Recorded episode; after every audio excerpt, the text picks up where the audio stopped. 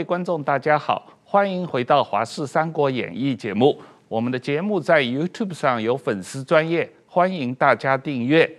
美国的世界首富马斯克收购推特成功，那引起了社会上很多的讨论。今天我们特意请了加拿大约克大学教授沈荣清教授来跟我们谈一下社交平台的发展的状况。那沈教授你好，你好，呃，那呃石板先生会从视频上加入我们，因为大家知道石板先生最近确诊，那在家里被隔离一段时间，所以他会通过视讯来加入我们的节目。石板好，主持人好，大家好。那这个我们先看一段新闻片。美国首富马斯克的事业从电动车扩展到外太空，如今又伸手到社群媒体领域，提出以每股五十四点二美元，大约四百四十亿美元，折合台币一点二九兆，向推特求亲。台湾时间四月二十六号清晨，推特董事会同意马斯克的收购，预计推特今年稍晚将进行私有化转型并下市。而推特之所以受欢迎，因为它是一个言论自由的平台。买下推特之后，马斯克在推特留言说，希望对。他最苛刻的批评也能留在推特上。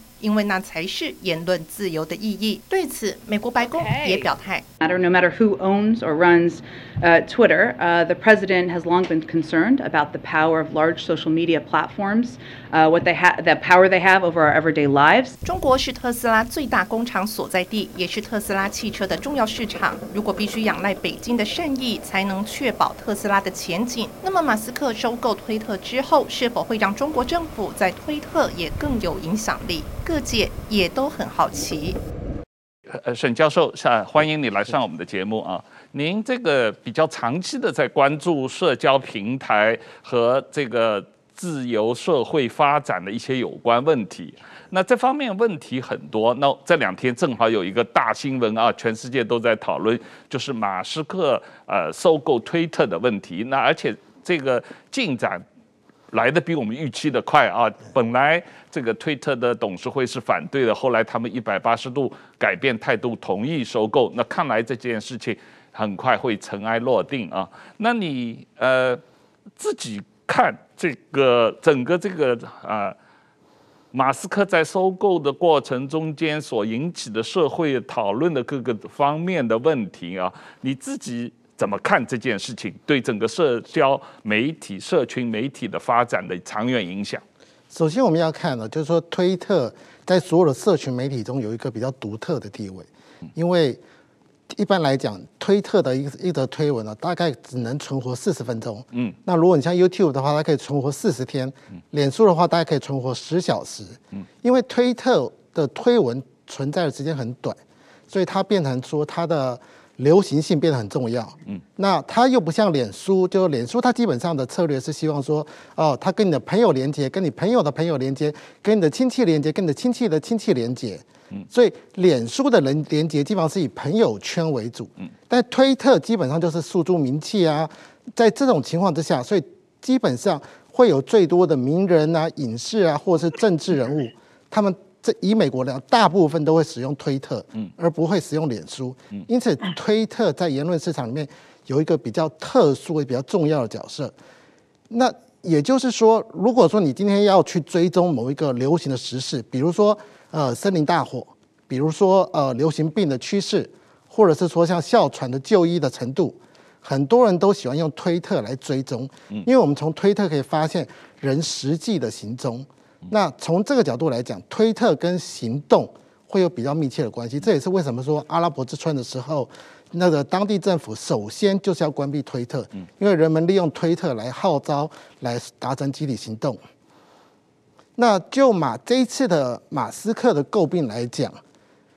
马斯克承诺几件事情。第一件事情是说，他说会把演算法开源，嗯，然后他说会减少机器人，然后他也说会。采取对言论自由采取更容忍的趋势，当然，它有些是跟经营上面比较有关系的，比如说会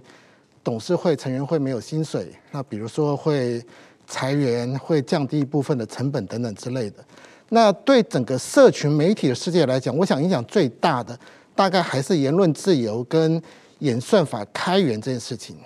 因为所有的社群媒体它最重要的利润来源事实上是广告。那大部分的广告都被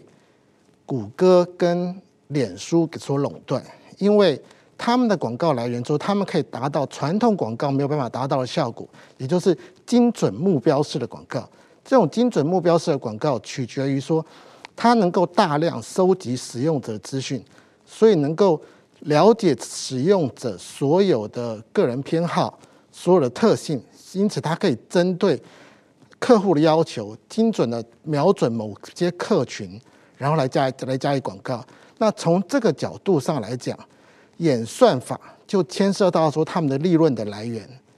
因此，对于所有的社群媒体来讲，他们是绝对不愿意公布演算法的。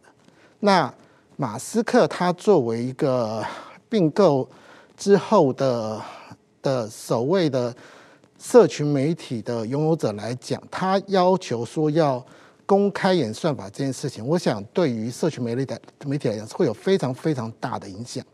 那尤其是这两天又传出来说，欧盟其实也在讨论是不是要立法敦促所有的社群媒体都必须公开演算法。那我想这件事情如果公开之后，就会对于整个社群媒体的生态会产生很大的冲击。对，一方面就是马斯克他被认为是属于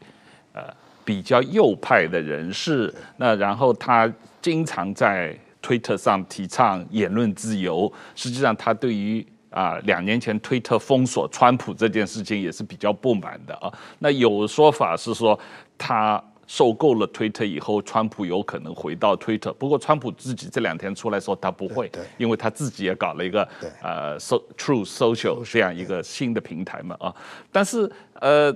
另一方面，大家又在担心，因为马斯克他在中国有很大的投资。Tesla 在中国有很大的生产线，所以他收购了推特以后，是不是推特的这个平台对于中国的来自中国的呃政府的机构或者中国的网军的限制就变少了啊？因为一方面他要主张言论自由嘛，一方面他跟中国政府关系又很好，所以某种意义上反而这个平台变得可以让中国政府更有效的利用了。你觉得这个事情怎么看？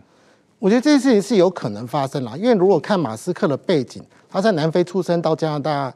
移民到加拿大，后来又到美国去。那马斯克的背景，他其实事实上是属于早期的网络自由主义者，他自己说他是言论主义的绝对主义者。那事实上，推特在两千零一三年吧，他的 CEO 也曾经表示过，推特是言论自由的言论自由翼，也就是说。对推特来讲，言论自由是至高无上的。就是说，早期的推动社群媒体的这些人士，对言论自由都有一种古典的、很浪漫的想法。可是事实上呢，就在推特 CEO 宣扬他们把言论自由标榜在至高无上的地位之后，没多久，他们就开始修改规则，就开始去管制言论了。因为现实上，比你理想的接触一些浪漫的原则要困难非常非常的多，那就像那个 Reddit，他的那个前 CEO 最近也出来说，他认为马斯克接触的原则很可能在现实执行上会碰到很大的困难。他说，比如说像 Reddit，他的左翼的朋友有一大堆证据证明说 Reddit 是对左翼比较有偏见的，那他右翼朋友也有同样的证据去证明说，Ready 对右翼比较有偏见的。那也就是说，对马斯克来讲，他的言论自由，他希望说，我们这一切遵守法律，法律没有没有要的，我们推特就不会要。那这个听起来当然很美好了。不过在现实上，推特事实上有大量的，比如说早期的呃自由主义者对抗了，事实上是保守主义者他们对于色情的规范。那接下来呢，又有俄国的资讯站，还有很多。垃圾邮件，还有各式各样的仇恨的言论等等之类的，那这些事情事实上都超越了所谓浪漫的古典主义者的想象。所以，我想马斯克他过去也许他经营实质的企业，像火箭啊，像汽电动车啊，会很成功。但是到一个社群媒体的时候，我想是一个完全不同的产事业。我想他未来会遇到很多很多的困难的。嗯，石板先生。您呃，日本的媒体对这件事情怎么评论？你自己怎么看这个马斯克收购推特 对于整个社群媒体的发展、长远发展可能会有什么影响？我觉得，首先，社群媒体啊，它属于一个过于现在处于一个过渡期，就整个媒体的形式啊，在处于一个超级混乱的时候呢，出现了这么一个事情。这个事情可能会对今后的发展有一定的影响，但是说现在这种社交媒体的巨大的影响力，你能不能到底能持续多久？这个我觉得还是需要观察的。为什么我们这么说呢？首先，我认为现在，不管是脸书、推特，还有什么 YouTube 也是一样的。第一呢。他可以肆意的去禁止别人说话，去打压某些人的言论，但是说同时他也不负责任，这是一个不对称的。比如说今天我在产经新闻上，我登了一篇文章，我说，呃，比如说日本的岸田首相，他实际上，呃，选举中贿选。假假如说我我出个这这么一篇文章，那么这个所有的责任都是由我产经新闻来承担。我产经新闻以及写这个报道的这个记者石坂明夫可能会接受法，如果如果我报错了，那么我可能会被告，我可能受到刑法的处处罚。那么同时呢，但是说在刚才讲的这些推特和脸书，他们是免责的。他们如果说我石坂明湖我在网上写出一篇这个文章的话，还是我本人受罚，他这个平台他是不受罚的。那既然你不受罚的话，那么你就没有资格去限制我，你只供只是一个提供一个平台嘛，我愿意写什么，因为承法律责任是我承担的嘛。但是他可以说你的不可以写，就是比如说川普呃总统他的发言被限制也是一样嘛。如果川普总统的发言有任何的刑事法律纠纷是这个川普总统个人来负，如果有民事的赔偿责任也是由川普总统个人来负。但是说为什么他可以事件，就是他有一个。只就是说没有风险，只有权利的这么这么一一个状态，这是第一个是非常呃不不平均的。另外一个呢，就是说我们现在的传统媒体都在衰落，但是传统媒体的话，它做出很多很多的报道的时候是需要付出巨大的成本的。我现在记得非非常清楚，就是说，比如说二零一二年的时候，我们产经新闻报出来，二零一二年三月十五日，薄熙来被双规。这条新闻我是在北京报出来的，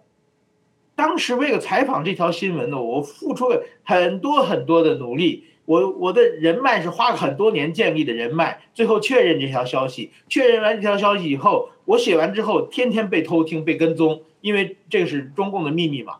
所有的风险全集中在我的手上，我的身上，但是说我这个消息一发出去以后，他们可以随便的转载，随便的评论。他们没有任何的风险，也不用花任何的成本，然后呢，就可以。如果说过去传统媒体的时候，全世界只有产经新闻，产经新闻的竞争对手朝日新闻嘛，或者是读卖新闻嘛，只有产经新闻报道了薄熙来被双规这这这条消息。你要想知道，你只能去买我们产经新闻嘛，这是一个商业的竞争原理嘛。但是后来通过他们可以无限转载、无限扩大的话，我的努力，产经新闻付出的所有的成本和所有的风险。都被他们分走了，产经新闻没好处，没好处以后，所以最近这几年报纸的独家报道越来越少，的原因也是这样的，因为报道之后对产经新闻的收益是基本上没有什没有任何好处，好处都被他们拿走了。如果我写的这条新闻是非常劲爆的一条新闻的话，那么可能第一个转出来的那个推特那个家伙，他受到的注注目程度要远远超过我们产经新闻，所以说我觉得这也是一个。不公平的一个竞争，就是说，现在在媒体的过渡期间，他们突然占尽了很多很多的便宜，而且没有付出多少风险，所以他们现在收益状况非常非常好。这是这是一点。另外一个呢，我觉得像马斯克，他是一个特斯拉这么一个非常带有商业色彩的一个企业，就是不就是写在脸上的嘛？我是为了这个电动车，我是为了这个特斯拉来服务的这家媒体。那么他们转出来的，比如说将来有人提过提到这个关于他们电动车的，比如说安全性啊，或者是各方面的一些负面的消息的话，他是可以封杀的。那么如果说他真正掌握国际的话语，这个呃所有的话语权的话，那么他会为他自己的企业利益做出很多很多的事情。如果他垄断的呃就是完全是这个这种短短文的这种媒体形式完全被他垄断的话，这个也不见得是一件。好的事情，所以说这个事情，我觉得是在过渡期，呃的一发生一段事情，这个远远没有整合。照这样下去的话，传统媒体都会被他们拖垮。呃，这是我的想法。这个社交媒体对于广告市场的垄断，这个对传统媒体造成了很大的打击啊！这个问题，呃，我我记得你去年写了大量的文章，呃，特别是研究了一下加拿大、澳大利亚、欧盟在这方面的一些立法上的努力啊，能不能先把这个问题给我们介绍一下？这个情况怎么现在的进展是怎么样？我先解释一下，自从谷歌跟脸书兴起之后。他们大概垄断了线上行销费用的百分之八十。嗯，那在这种情况之下，造成大量的传统媒体的破产倒闭。那原因在于说，他们能够比传统媒体用更精确的方式去去瞄准。比如说，我今天如果在产经新闻上面做个广告，我可能只能给产经新闻的读者看到，可是。我如果在谷歌或在脸书上做广告，我可以很明确的要求说，我这个要给三十五岁到四十岁的女性，居住在什么地方，对什么有兴趣，对什么政治有偏好，它可以有一个非常明确的区隔。在这种情况之下，脸书跟谷歌能够达到的广告效果，就远远不是传统媒体所能及的。可是问题在于说，脸书跟谷歌能够达到的广告效果是从哪里来的呢？它其实是来自它的对客户资讯的收集。那客户资讯的收集这方面，其实是呃，他并没有很明确的对客户说明说他会如何使用他们的资料。因为这个搜寻，我们在学术上叫做行为剩余。比如说，你今天滑手机，你在哪一个页面停留几秒，你在哪个地面按了赞，就是它会详细记录记录你的一举一动。这一举一动后来能够被转换成对你偏好的预测，这些是传统媒体没有办法做到的。可是，在这种情况之下，当他能够自由的转载媒体的时候，他能够享受到广告利润，但他却又不不必付出成本，所以造成很多媒体的破产。因此，澳大利亚他就首先就提出个法案，这个法案是要求像脸书跟谷歌这样的社群媒体。必须跟澳大利亚的媒体谈判，然后谈好他的那个 revenue，他的那个收成部分的分润。除呃，如果他们没有办法达成协议的话，澳洲政府会介入，那可能会给这些社区媒体有很大的的惩罚。那在这个时候，脸书跟谷歌采取有不同方式对应。对脸书来讲，他就干脆把所有的媒体都撤下了，甚至连。澳洲政府某些的宣传也撤下了，那这当然引起了社会很大的反弹，所以脸书很快就让他们恢复了。那谷歌采用另外一种方式，谷歌采用一种叫做 showroom，就是说呃展示间的方式。谷歌分化媒体，它跟少数的媒体签约，然后跟大多数的媒体不签约，然后因此就说那我们已经把一部分的钱给给了这些媒体了。那当然澳洲政府并不满意，他还是强迫他们一定要。跟社群媒体、跟传统媒体达成协议，后来的确达成协议了。达成协议之后，很多国家就受到了鼓舞，比如说加拿大就其中一家。可是加拿大政府当时并没有反应，所以加拿大很多报纸就联合起来，他们在某一天刻意让头版全部空白，叫做“消失的头条运动”。然后透过那一天，全加拿大的人都看不到头版的新闻。在这种情况之下，他们达成他们的诉求，希望加拿大能够通过这样的法律。不过加拿大的政府回应比较慢，他直到今年前两个月才提出的法案。那这法案还没有审议，所以还没有变成正式的法律。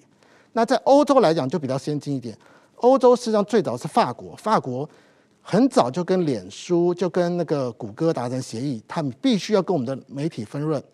然后接下来之后就是有像匈牙利、像西班牙。像德国一个，包括最近的爱尔兰，一共有七个国家也通用个别个别国家通过法律方式，强迫脸书跟谷歌必须跟他们分呃分享利润。那我觉得很可惜的是说，全世界到目前为止就只有这几个国家在这样进行。那包括台湾在内，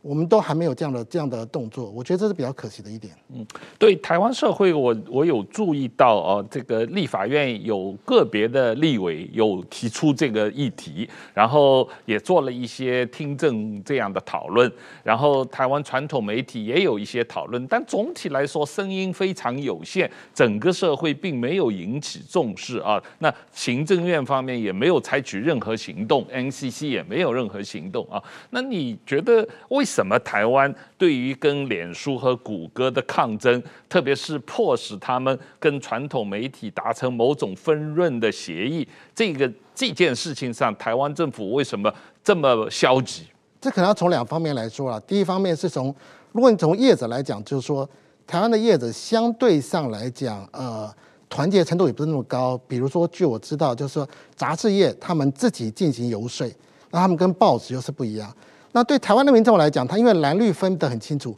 所以很多支持蓝营的民众完全没有办法想象为什么要把钱分给绿营的媒体。那同样的，绿营的观众也完全不能支持要把钱分给蓝营的媒体。所以在这个情况下，台湾事实上是分立的。这种分立事实上给了这些社群媒体有可乘之机嘛？那就你就很难有一个方案是获得社会多数人同意的。那也因此。在政府的游说上，他们其实是进是比较成功的。虽然少数的个别立委有提出提出这样的想法，可是基本上并没有形成关键。原因在于说，媒体包括媒体、杂志，包括人民对这件事情有非常不同的意见，所以你很难形成一个一致的压力，强迫说政府一定要怎么做。那最后就是说，政府的权责不明了，政府当然权责不明，这是原因之一了。传统上我们会认为说，所有这些媒体管制应该是交给 NCC 执行。那最近又成立了那个数位发展部，那 NCC 就认为说，这应该是数位发展部的责任。那数位发展部也用抱着同样的想法。那因为就数位发展部来讲，他认为说他的职责是，因为他有“发展”两个字，他本来就认为他的目的是促进产业的发展。那另外一部分就是他强调治安啊，对抗资讯战啊，然后促进国内治安的这这部分。那 NCC 又他们的主委，据我所知，相对上来讲是比较支持芝加哥学派的。那所谓芝加哥学派，就是认为说这些媒体事实上对这个社会是有利的，我们不应该要求他做任何事情。那他们有利的意思是说，传统上我们认为说，我们评量衡量任何一件事情的交易，如果是好和不好，我们就看他有没有产生生产者剩余，有没有产生消费者剩余。那传统芝加哥学派认为说，既然我们今天在关心消费者，所以我们就不管生产者剩余，就管消费者剩余。那你今天你使用脸书，你付的钱是零；你使用推特，你使用任何社群媒体，你付的钱是零。所以你的消费者剩余只可能增加，不可能减少。在这种情况之下，就会变认为说，所有的社群媒体都是都是有利的。那这个东西其实是错误的了。像诺贝尔奖得主，像那个提肉他其实提出来，其实像其实这种叫做双边平台的定价。就是说我使用脸书没没付钱，可是脸书却拿我的资料去跟广告商要钱了，所以这种方式现在已经有越来越越多人调，像像美美国的吴修明，或者是说像他们 FCC 的那个主委那个林纳汉，他们都已经对这种方式表示不满不满，要推翻芝加哥学派。可是我认为台湾似乎呃管制机关似乎还是比较支持芝加哥学派的论点。台湾相对来说还是比较自由主义的，从这个管制的角度来讲，是确实是这样啊。那石板先生，我们来谈一下另外一个问题，就是关于乌克兰俄罗斯战争对于整个社群媒体上面的资讯大战的影响啊。那我们有看到，一方面俄罗斯学习中国，很快把这些西方的社群媒体给屏蔽了啊，建立了防火墙。等于是把这些西方社群媒体赶出俄罗斯了，但是另一方面，西方的社群媒体也对来自俄罗斯的假讯息进行严格的审查，把俄罗斯的很多啊宣传机构也下架。但是，呃，西方社群媒体并没有对来自中国的有关俄乌战争的假信息进行严格审查，进行下架活动，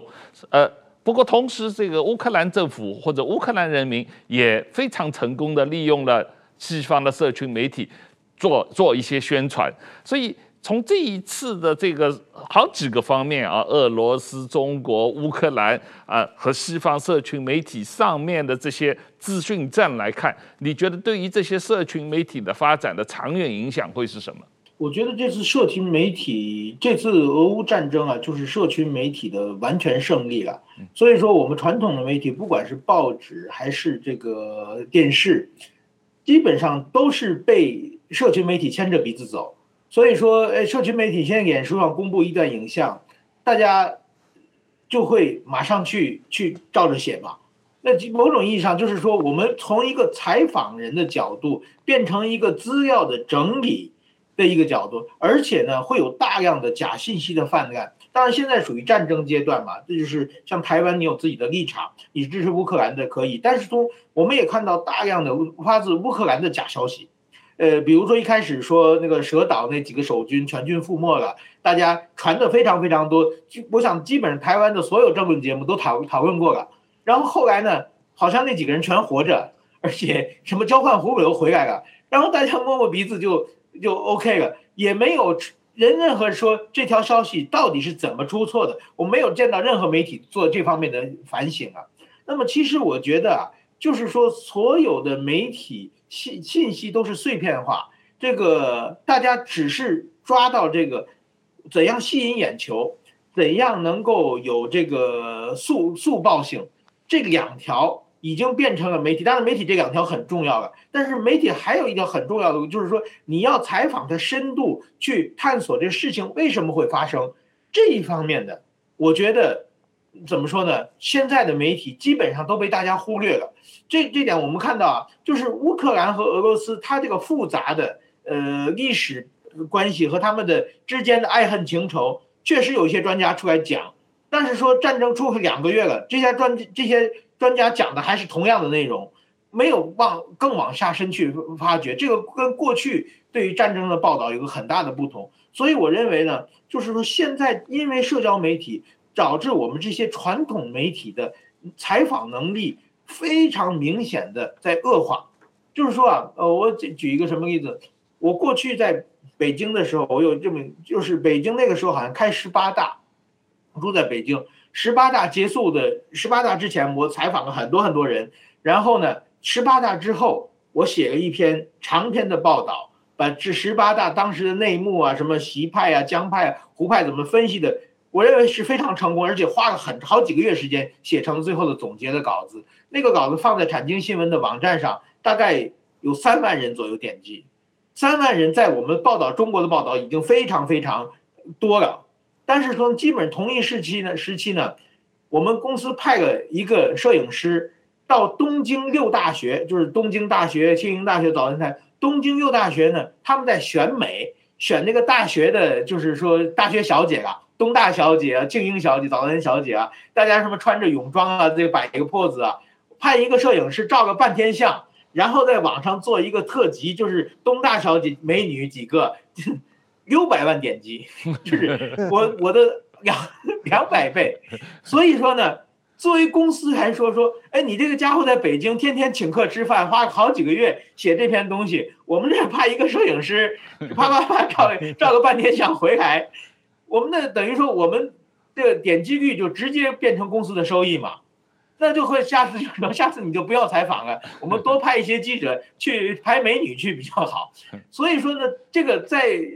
整个媒体内的内部淘汰就会出现这种状况啊。那么所以说，过去的传统的媒体，我刚进入产经新闻的时候，会有很多很多的专家，他这个专家呢，可能一辈子也用不上几次，就是说，比如说他是。核发电的专家，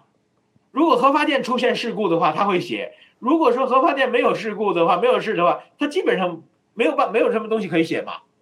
或者是一些历史问题的一个一个什么什么专家，就这些人基本上现在在报社已经被淘汰了，因为报社养他没有用嘛。如果说这个那核核发电出事的话，你就到现场去拍几个照片。然后你去找几个大学教授，让他讲两句，用最浅显的语言写出来，这事情就 OK 了。所以说，媒体的报道是越来越没有深度了。所以说，这次俄乌战争也是所有报道停留在表表面上了。我过去呢听说，就是说，呃，怎么说呢？美国的发动了这个伊拉克战争的时候，福斯电视台他们花了很多钱，这把摄影师这个派到战场上，全面这个转播战争的状况，呃，收收视率很好。但是说呢，他们没有到最后为止，这伊拉克战争为什么会发生？所有的这个简政、排写、这个总结的节目是 BBC 和 NHK 做的最好。因为美国已经完全商业化了，他们可以实况转播战争的状况，但是说你要深挖战争的原因，等战争结束以后，你做一个总结、反省、回顾的片子的话，你已经没有这个人力和物力和能力了。所以说，我觉得呢，而且现在全世界出现一种状况，就是说，大部分的地方的报纸被淘汰了，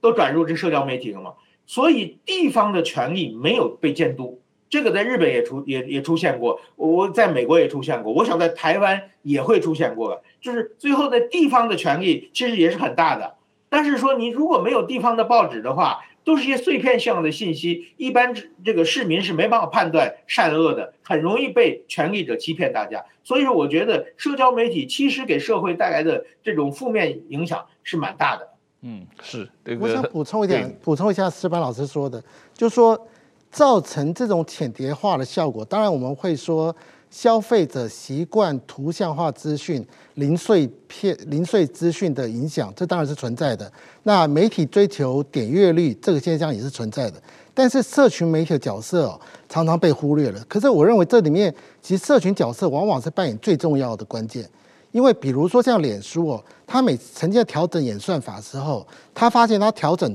之后。往往是那种八卦新闻、那种小报的这种的消息，获得了大量的点阅率。那正经的、严肃的、深刻的新闻被淘汰掉了。那所以脸书就试图去修改演算法。可是他修改演算法，一旦你把正经的新闻、深度的新闻的调高之后，他就发现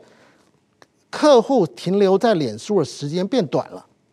所以他又把演算法再调回来，那就是把那个。极大化客户使用脸书的时间，把它放入演算法之后，所以会被造成这种现象。所以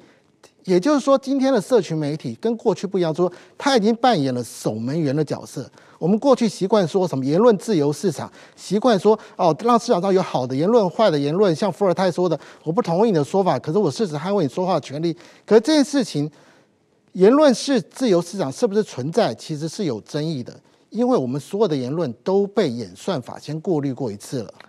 对，所以在这种情况之下，我想所谓媒体的生态，所谓人民阅读的喜好，其实在某种程度上也是被演算法在背后操纵的。这一次在俄乌战争中间也表现了一个很特别的、很让人这个担忧的现象，就是抖音在这其中所起的作用非常之大啊。那现在最近这个脸书股价暴跌，也是跟抖音的这个暴涨有关系啊，那这个呃，我们看到中国或者俄罗斯的假讯息在抖音上面也泛滥。当然了，这个呃，川普政府曾经想要取消抖音在美国的传播，但是不成功。那拜登政府现在基本上放弃了对抖音的限制啊，那台湾政府也没有作为，所以现在年轻人啊，基本上是不用脸书而用抖音这样的状况，呃。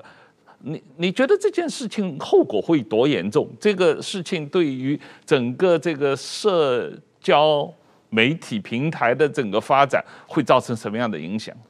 抖音在中国社群媒体有有一个非常独特的角色。我们通常在讲国际竞争力的时候，会讲说这个产品或这个服务在国际市场上的占有率。嗯，那比如说像。像微博，微博虽然有大量人使用，可它国际上是没什么占有率的。那这种我们就说它没有什么国际竞争力。可是抖音大概是全中国的社群媒体里面最具有国际竞争力的。比如说在加拿大大选的时候，我们第三大党的党魁新民主党甚至必须开设抖音账号，以便能够跟加拿大年轻选民沟通。嗯，所以抖台北的罗志强也说他要有两百万抖音粉丝嘛。对，嗯，所以抖音在在全世界年轻人当中受到的欢迎程度是史无前例的。可是抖音其实跟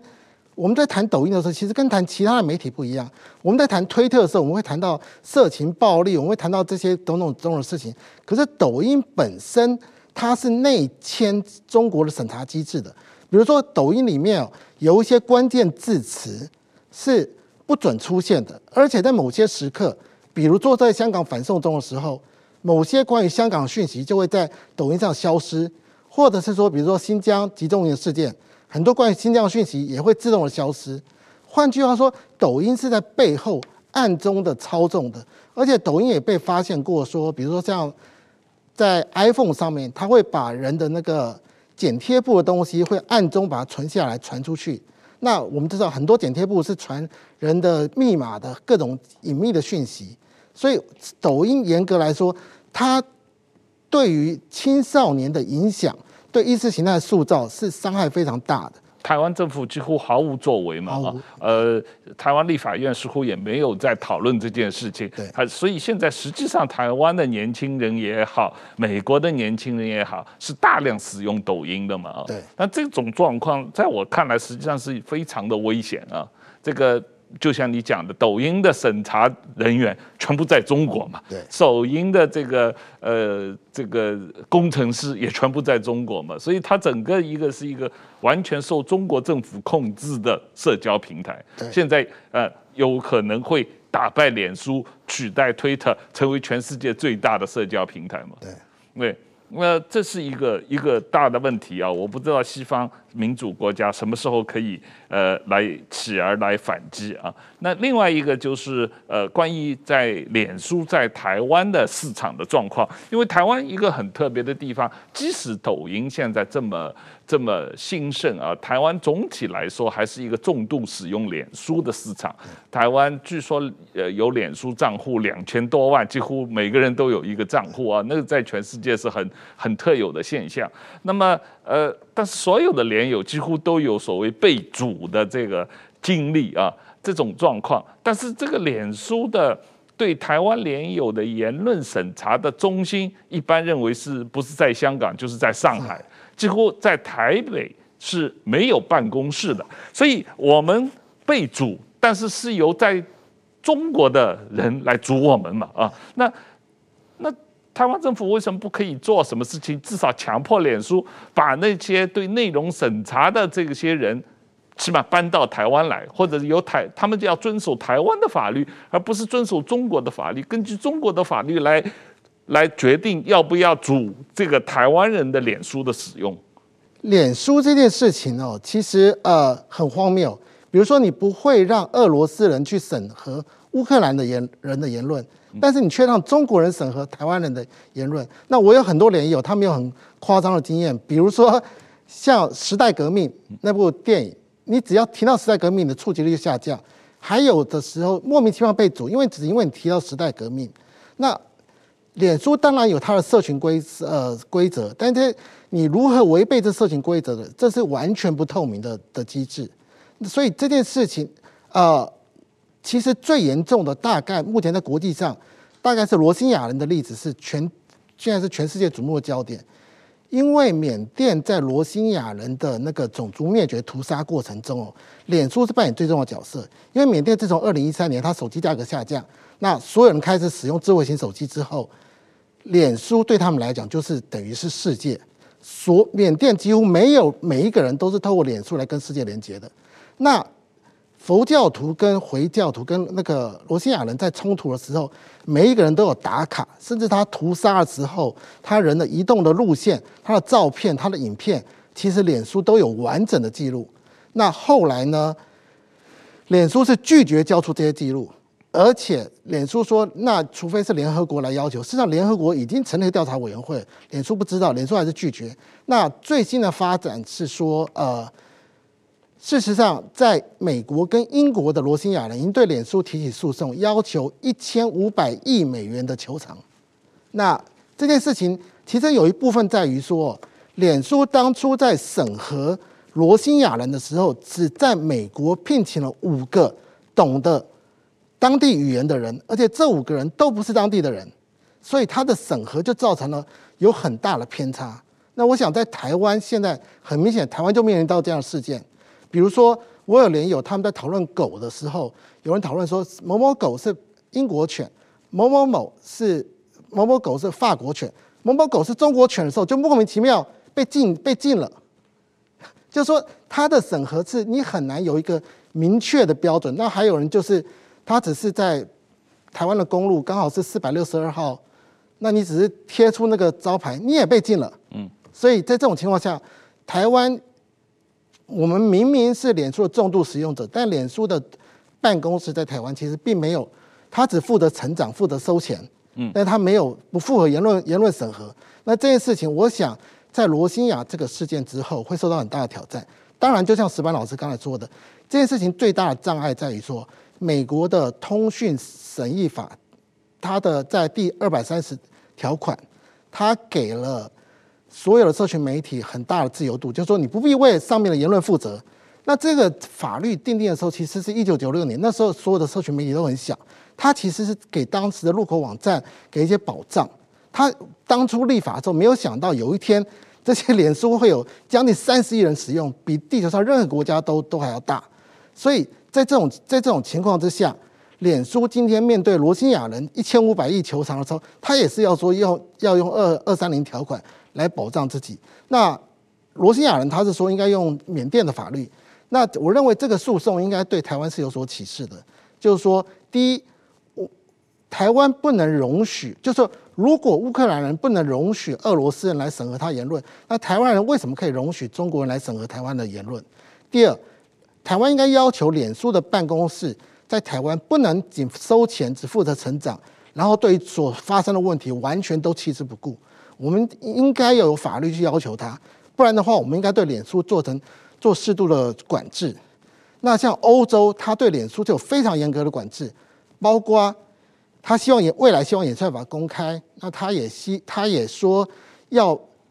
禁止脸书某些特殊业务，比如说你不能针对种族、宗教、性别，用你的收集客户资讯，利用这种目标的广告方式去获取利益。那我认为台湾的立法可在这方面也许可以多跟欧洲学习。是我我也是觉得这个台湾既然是脸书这么重要的一个市场，有这么多人在用脸书的话，呃，为什么对于脸书上内容的审查需要由在上海的呃中国人来决定啊？这个台湾政府就不能通过立法强迫脸书，起码把他的审查的人员啊，对于台湾的脸书的审查可以搬到。台湾来，因为中国人是不能用脸书的。你把这个审查的人不设在上海有什么意义呢？他又不能审查在中国的脸书的使用者。那他针对台湾用在中国的人来审查台湾的脸书使用，这个是毫无道理的。而且台湾政府应该做一些事情来解决这个问题。石板先生，我们来谈一下脸书，呃，舒伯格他们对于。二零二零美国大选的影响啊，他曾经非常反对川普，不光是限制他在脸书上的言论自由，同时也捐了很多钱来呃赞助反对川普的美国社团啊。那实际上，我从台湾的经验来看，我们也看到很多的所谓小粉红，甚至中国的网军，利用脸书来影响。呃，二零二零台湾的大选啊，影响甚至二零一八的这个台湾的九合一的选举。那从你的观察来看，呃，台湾如何防止这些社群媒体，无论是脸书也好、抖音也好，甚至 Google 也好，可能对台湾的二零二二和二零二四的选举的影响？我觉得我刚才讲，现在等于说是一个传统媒体向这个新的媒体或者叫社交媒体、社群媒体的一个过渡期间。现在很多地方还是处于这个非常混沌，就是看不清楚的状态了。那么其实我们就是说，某种意义上讲，就是怎么说呢？大家呃，因为脸书这个推特他们的影响力过于大，所以说呢，有的时候。他们要设出一些限制，呃，但是这些限制是好是坏，我们现在很难判断。呃，我我我过去我刚来台湾的时候，我有几个朋友帮我做一个粉丝团，然后就是说我我基本没有参参加运营，但是说呃长成长得很快，大概几个月就涨到了一万七千多人的粉丝，那时候正好赶上美国总统大选，然后呢，当我那个粉丝团里大家讨论美国大选的结果嘛。大家支持川普的比较多，所以呃骂拜登的很多嘛。结果突然有一天粉丝团被关掉了，一万七千人再也找一个都找不到了。所以说就是说怎么说呢？大家很很吃惊啊，就是说会有这种，而不是说他给你关几天再给你打开，就是这个号这个粉丝号号就粉丝团的号就没有了。那么 大家说在台湾，你有批评蔡英文的自由，没有批评拜登的自由，所以说就是说怎么说呢？所以说呢，这是属于变成美国的内政，我们很多话都不能说了。比如说现在，如果说我们私下讨论，比如现在这个脸书他们有几个禁忌的话题嘛，比如说疫苗，疫苗你也不能随便评论嘛。呃，还还有就是现在稍微好一点的，美国上一次美国总统大选，还有什么香港问题，还就是说这几个问题的话，你如果要写的话，你就有被脸书被关强制关闭的风险。那么这个是，到底我们要争取什么样的这个？但是相反，有一群人他认为脸书管的还不够嘛，脸书他还助长很多很多的问题，所以说我想脸书也是一个比较呃困难的处于一个状况嘛。那同时呢，我们也非常担心，就是说脸书和中国的关系嘛，因为这个扎克伯格他的太太是是中国人嘛，而且就是说在中国政府，而且把它变成一个。呃，中国女婿一个非常正面的形式来做宣传的一种状态的是情况之下呢，那么真的台湾最有影响力的这个媒体的平台是脸书，但是脸书又是一个亲中的，呃，这个我这个其实某种意义叫细思极恐嘛。这这种东西的话，我们我想台湾政府现在还没碰到这个重大事件啊，或者是中国也还没想好。怎么利用脸书这个平台来去影响台湾？如果什么时候他发现的话，这个某种意义上是台湾的安全上的一个重大的漏洞。所以说这个时候，我觉得台湾的立法院应该把这个问题更重视起来，就是怎样能让台湾的人能够在一个既保证言论自由，又能够保护弱势群体，又不被中国来渗透。这么一种方式，我觉得这个其实一个非常非常困难的问题，但是我认为台湾的政府是应该早日去想到的，要提前部署的。沈教授，你其实主克伯本人哦是完全不在乎言论自由的，就是你如果有很多像《纽约时报》对他的身边的人做很多采访，主克伯他在意的就是成长跟利润，嗯，他对所谓的仇恨仇恨言论，他心目中只有零或一。他认为说，你就交给演算法去处理就好了。所以，主克伯本人对这些事情基本上是毫不在意的。那所以在这种情况之下，如果说台湾要去期待主克伯会朝向什么公平正义，我想这个大概是不可能的事情了。那我认为说，既然脸书在台湾的收益这么大，我们虽然我们的议价力量没有像欧洲这么大，但是我们至少可以在某些方面要求脸书对台湾能够更透明一点，比如说，有很多人希望脸书的标签要透明，至少，比如说像时代革命被降级触及率的，很多时候你被阻了，你知道，很多时候你被降级触及率你是完全不知道的。那在这种情况之下，我们希望至少脸书你要言论审查可以，但是你至少要把言论审查的规则要很清楚。脸脸书现在是完全没有任何的规则，那即使你申诉。他也是同一个人告诉你说申诉没过，也不会告诉你理由。那这样这样的情况，那脸书当然成立一个委员会说要去审核，不过那委员会基本上都是卸责用的嘛，因为那委员会十几个人，那一年就审了十几二十个案子，那脸书有将近三十亿亿个人使用，所以这根本就是笑话。另外一个就是说，脸书在脸书里面言论自由是可以用买的，脸书里面有一个叫 S Check 的方案，它有将近几百万人。它是有特殊的言论自由的。如果说你今天发了贴贴色情或其他的照片，或者任何违反脸书社群规则的的东西，它不会被下架。那里面也就算你贴乱七八糟，只有百分之十受到审核。嗯，也也就是说，在脸书里面，他祖克伯基本把所有事情都当生意来看。那他自己本身又非常轻松，我觉得这是一个比较大的问题了。那还有一件事情就是说。脸书之所以有这么大的的的影响力，来自于它的垄断。那它的垄断来自于不正当竞争，我觉得这个是比较可怕的。那可是我们对于脸书的处理方式，可能不能像过去一样。过去像 AT&T，因为垄断美国的长途电信市场，我们把它切割几个小小的公司。那脸书你今天把它切的小小像小小小脸书，最后因为网络效应影响，最后那小脸书最后还是会垄断。但是我们至少可以做一件事情，就是说应该禁止脸书、Instagram 跟那个 WhatsApp 他们的讯息互通有无，因为这个讯息互通就包括 Google 跟 YouTube 这些互讯息互通有无，造成了无限大的禁止进入障碍，这使得脸书跟谷歌永远不可能，除非整个世界有天翻地覆的变化，不然它永远不可能去打破他们垄断力。所以我觉得。应该要设法去阻止脸书可以跨平台的整合跟使用，呃，使用者资讯。我觉得这件事情是应该是个努力的方向之一。那最后我想再谈一下，呃，这个台湾对于这个来自中国的资讯站，通过脸书社交平台、抖音啊，类似这样的资讯站，在二零二二或者二零二四的大大选的时候。台湾政府或者人民可以做什么？怎么样来防止这方面的资讯战对于台湾的进攻？首先哦，我们如果从世界上来看哦，假讯息这件事情哦，即使它出现在社群平台的频率不及真讯息多，可是它影响力不见得小。举个例子，比如说像俄罗斯在影响美国总统大选的时候。它的假讯息会集中出现在宾州等几个摇摆州，也就是说，这些假讯息人他对你这个国家已经做了深入的研究了，所以它讯息量最少，但是它会影响力很大。第二点，不是所有人接触假讯息的几率都是一样的。一般来讲，老人接触假讯息会比年轻人讯息多多很多。那呃，